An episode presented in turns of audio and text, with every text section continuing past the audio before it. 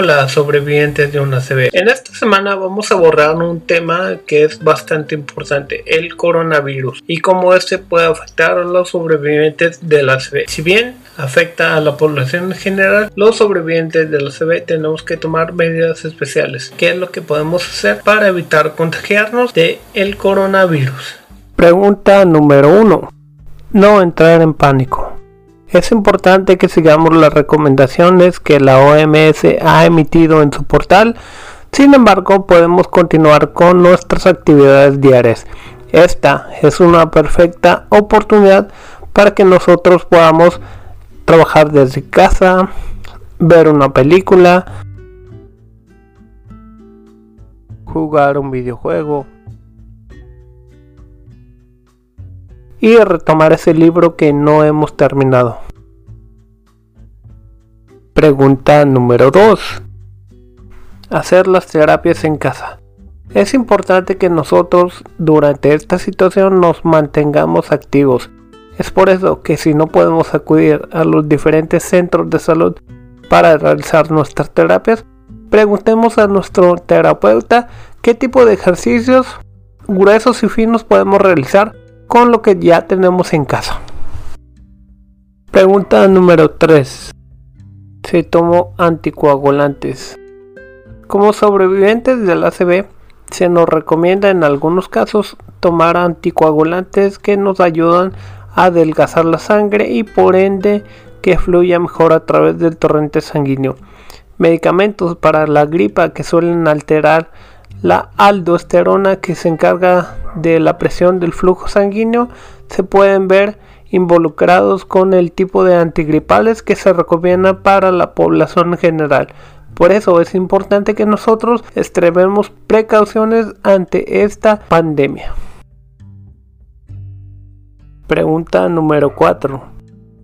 Si sufro de diabetes. La diabetes causa una descompensación en la glucosa del sistema y esto genera que nuestro organismo o que nuestro sistema inmunitario sea más débil.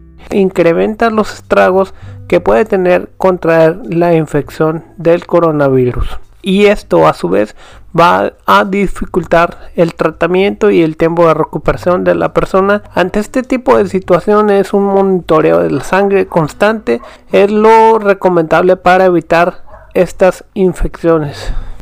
Pregunta número 5. ¿Las mascotas de compañía también se pueden contagiar? Hasta el momento no se ha emitido información científica de que las mascotas contraigan coronavirus. Las recomendaciones que se han emitido al respecto es que las mascotas se mantengan limpias dentro de casa. ¿Cuáles son los síntomas a los que debo estar atento? Primeramente hay que confirmar que efectivamente estamos contagiados. Para determinar esto se necesita que un profesional de la salud, en este caso un médico, nos dé un diagnóstico que sea totalmente certero. Los síntomas que pueden indicar que te has contagiado de coronavirus son la fiebre muy alta, fiebres arriba de 38 grados, la tos seca, es una tos que eh, resulta bastante irritante, no genera flemas, no genera expectoración de ningún tipo y no crea moco. Un tercer síntoma que podemos identificar es que puede haber dificultad para respirar y fallo renal. Esto ocurre en adultos mayores o personas que tengan enfermedades crónicas. Los síntomas del coronavirus pueden aparecer en tan solo dos días o hasta 14 días después de la exposición a este virus. ¿Qué hago si creo que me he contagiado? Ante la manifestación de uno o más de los síntomas relacionados con la pandemia, es importante consultar a nuestro médico. Si por motivos de la pandemia no podemos hacerlo presencialmente, es importante que lo contactemos por videollamada o por vía telefónica siendo lo más específicos que podamos con los síntomas que estamos manifestando en ese momento.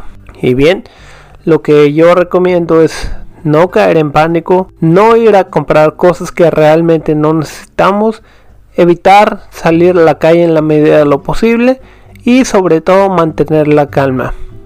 Recuerden, esta pandemia no son vacaciones, es un momento para que nosotros nos cuidemos y cuidemos a las personas que amamos y que nos aman. Sin más, los dejo hasta el próximo episodio de su podcast Sobrevivir a una CB.